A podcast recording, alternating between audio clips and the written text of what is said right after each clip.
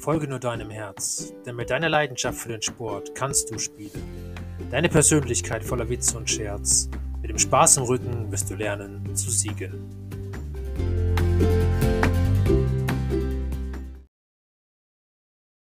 Wie waren die Basketball-Weltmeisterschaften 2023? Das soll heute das Thema sein.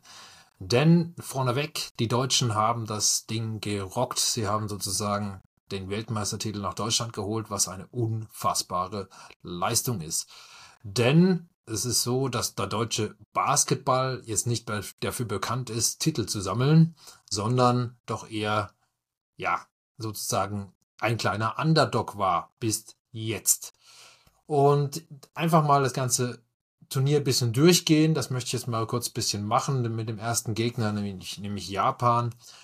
Und ähm, ja, und dann welche Gegner noch so geschlagen wurden in diesem Turnier, nämlich die Australier, die Finnen, die Georgier und die Slowenien, das und, und Slowenen, das ist sozusagen die Vorrunde bzw. Zwischenrunde gewesen. Und dann ging es weiter im Viertelfinale mit Lettland, dann im Halbfinale die USA und im Finale schließlich gegen Serbien. Dementsprechend ist das ein unfassbares Ergebnis, dass Deutschland so etwas erreicht hat und ja, sozusagen wirklich ähm, ja, auch unfassbare Gegner geschlagen hat, wie die, wie die USA im Halbfinale mit all vollgespickten NBA-Stars.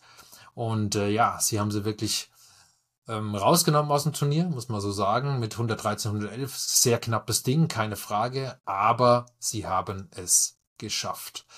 Das muss man sagen, ist wirklich Wahnsinn, denn wenn man das so sieht, wie stark die Amerikaner ja wirklich sind, dann, die, ich glaube, es ist unbestritten, dass die NBA die allerstärkste Liga der Welt ist und dementsprechend dort auch die meisten und stärksten Spieler herkommen aus den USA. Und ähm, ja, aber nichtsdestotrotz, die Deutschen haben es geschafft, sie im Halbfinale zu schlagen und dann im Finale sogar auch die Serben noch zu schlagen, natürlich auch auch eine reiche Tradition im Basketball haben, die auch äh, schon mehrere Titel gesammelt haben, die auch Olympiamedaillen gesammelt haben und so weiter und so fort. Also wirklich zwei Schwergewichte sozusagen im Basketball dann besiegt haben. Das ist wirklich Wahnsinn, das muss man wirklich mal so sagen. Und ich finde einfach, das gehört auch einen großen Respekt davor. Und jetzt kommt das Thema, was ich sehr kritisiere. Denn in der zweiten Halbzeit der wahnsinnigen deutschen Basketballer, die wirklich das Ding so gerockt haben, fällt dem Deutschen Fußballbund ein, man könnte doch den Hansi Flick entlassen und muss das dann natürlich auch in der zweiten Halbzeit von dem Turnier bekannt geben. Man kann da nicht bis zum nächsten Tag warten oder vielleicht mal na, zumindest bis nach dem Finale, wobei das auch schon für mich einen Fadenbeigeschmack hätte. Nee, man muss es sogar noch in der zweiten Halbzeit machen. Also das sind Themen, das kann und darf nicht wahr sein, aber es ist so und da sieht man mal die Arroganz dieses blöden Verbandes. Und das ist einfach nicht normal und finde ich auch nicht, gehört auf keinen Fall zum Sport und gehört auch nicht, äh, ja, irgendwie, eigentlich gehört es nicht mal erwähnt, aber man muss es ja erwähnen, weil sowas kann nicht sein. Und das ist, das schadet dem ganzen Sport und das ist einfach, ja, das hat keinen Stil, das hat gar nichts, das hat einfach nur ein Bullshit. So, und das, das sage ich auch genauso mit den Worten, weil das ist einfach, ja, unter aller Sau. Da auf der einen Seite, ja, da, da müht sich vielleicht gerade welche ab, um, einen Weltmeistertitel nach Deutschland zu holen, ähm, was sieben Millionen Menschen am, an dem Bildschirm verfolgt haben, was auch schon eine große Zuschauerzahl ist. Ähm, zum, zumindest mal Sportdeutschland war da wirklich begeistert davon. Und dann muss man so eine Meldung raushauen. Weiß ich nicht, ob das so geil ist, ob man das machen muss. Anscheinend muss das sein bei gewissen Verbänden, aber das kann irgendwo nicht die Wahrheit sein und dementsprechend finde ich das unter aller Kanone. Nichtsdestotrotz gehen wir nochmal auf die Leistung von den deutschen Spielern ein und auch auf die Teamleistung, die einfach unfassbar war, denn das wurden ja sogar, das Team wurde so zusammengestellt, dass sozusagen selbst noch ein weiterer Topstar, der in, die, in der NBA in den USA spielt, äh, nicht Teil der Mannschaft war. Und dementsprechend sieht man auch da, hat der Trainer Entscheidungen getroffen im Sinne der Mannschaft, so dass die Mannschaft wirklich ein homogenes Gefüge ist und die sich auch alle super verstehen und, und gut zusammen auskommen. Und dann sieht man, was an, an, alleine mit so einer Tatsache, mit äh, ja, äh, einem Zusammengehörigkeitsgefühl erreichbar ist.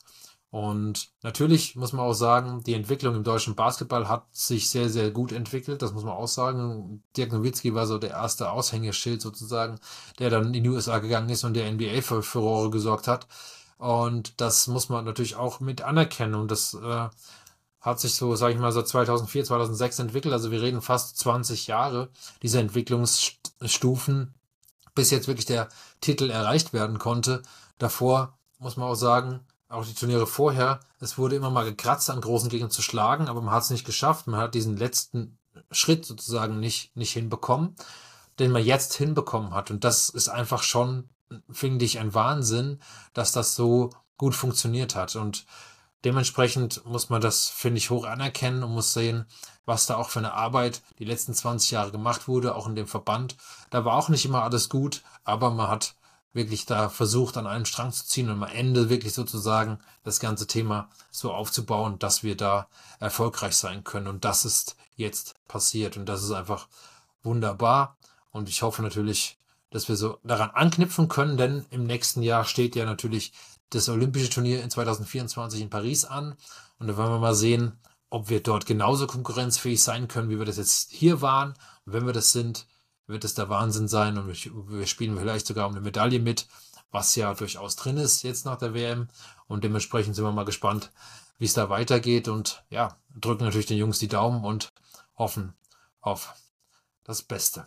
Ja, das würde ich sagen, war so der kurze Ramp-up über die WM 2023 im Basketball, wie ich sie empfunden habe und ähm, wie ich es auch miterlebt habe. Und ich hoffe einfach, ihr könnt da ein bisschen was mitnehmen davon. Dementsprechend, das war der Sascha für diese Woche und ich hoffe, wir hören uns und sehen uns nächste Woche wieder. Ciao, macht's gut.